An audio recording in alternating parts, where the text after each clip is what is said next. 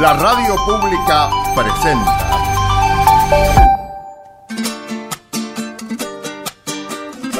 Patagonia Forestal, un espacio de encuentro y diálogo para compartir saberes y miradas. Se suma un nuevo sonido a las orquestas del día, a las orquestas del día.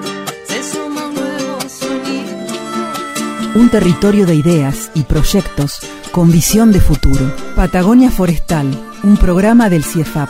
Patagonia Forestal, un lugar para sentir la investigación, la innovación y el desarrollo. Aquí comienza otro programa de Patagonia Forestal en el mes de la primavera y llegó la primavera nomás.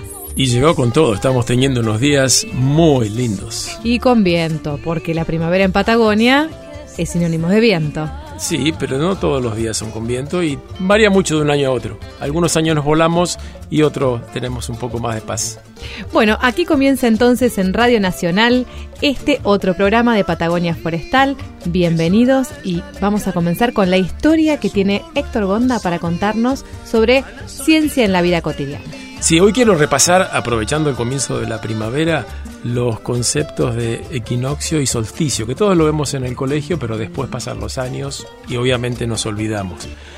Básicamente es entender por qué estamos en la primavera. Esas dos palabras raras eh, no lo son tanto y mm, cada uno tiene su propia forma de recordar las cosas. Yo solsticio me acuerdo por la palabra sol que tiene que ver con, con el calor y eso lo asocio al verano, pero mis muletillas no le sirven al resto. Cada uno tiene la suya. Pero el tema es el siguiente. Nosotros estamos en este momento en un equinoccio. ¿Qué quiere decir?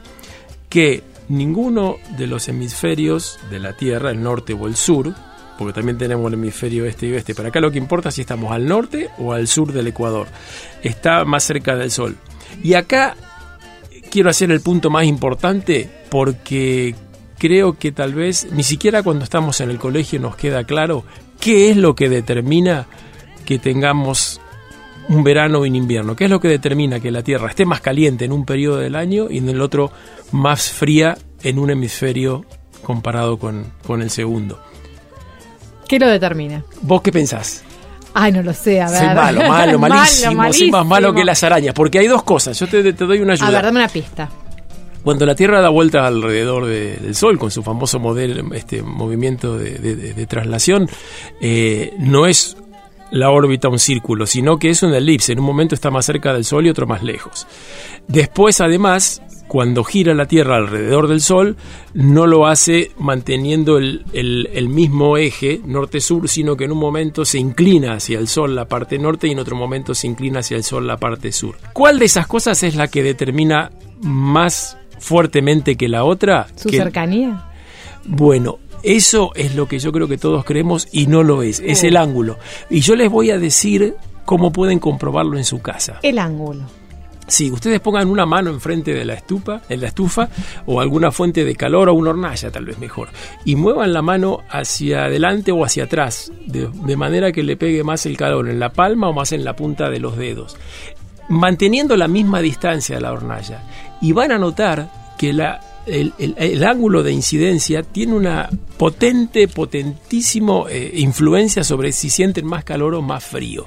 Y ese es el punto que yo quería hacer hoy. Realmente ese, que lo que marca las diferencias entre el verano y el invierno, entre la- tener un- una temporada más fría o más cálida, es el ángulo de la Tierra más que la distancia del Sol.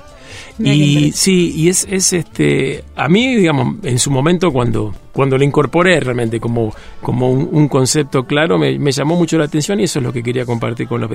Para, bueno, pero para redondear el tema, eh, equinoccio significa, X significa igual, así que eh, básicamente el nombre tiene que ver con el hecho de que en el otoño y en la primavera tanto el día como la noche duran más o menos lo mismo. La Tierra casi que no tiene ángulo, entonces este, en, un, en, un, en un hemisferio tenemos la, la primavera y en otro tenemos el otoño, básicamente por hacia dónde vamos pero digamos serían más o menos las mismas condiciones. Y el solsticio es cuando la Tierra está el hemisferio, si el hemisferio norte es el que está inclinado hacia el sol, es, verano en el hemisferio norte. Si el hemisferio sur es el que está inclinado hacia el sol, tenemos el, el, el verano en el hemisferio sur y al revés en el otro, en la otra mitad del, del planeta. Así que ese es el, punto que quería hacer hoy. Podemos cerrar diciendo que primavera significa primer verdor, que suena bastante, bastante obvio, y que es una época en que eh, no solo los adolescentes salen a buscar novio y novia, sino que también muchos mamíferos terrestres nacen en esta época. Es sabido que los corderitos, que, que los, los, terneros eh, nacen en esta época, porque es una época que hay abundante alimento como para que puedan criarse bien, terminó el frío, y por eso que en diciembre ya tenemos los corderitos, los corderitos listos para, Al asador. para el asador, pobre, sí. Bueno, y así entonces arrancamos este programa que vamos a disfrutar de la naturaleza, de historia que tienen que ver con la vegetación, con el clima. Quédense, este programa especial de primavera promete. Todos los jueves a las 18.30 horas sumate a Patagonia Forestal. AM 560 Nacional Esquel, la radio pública.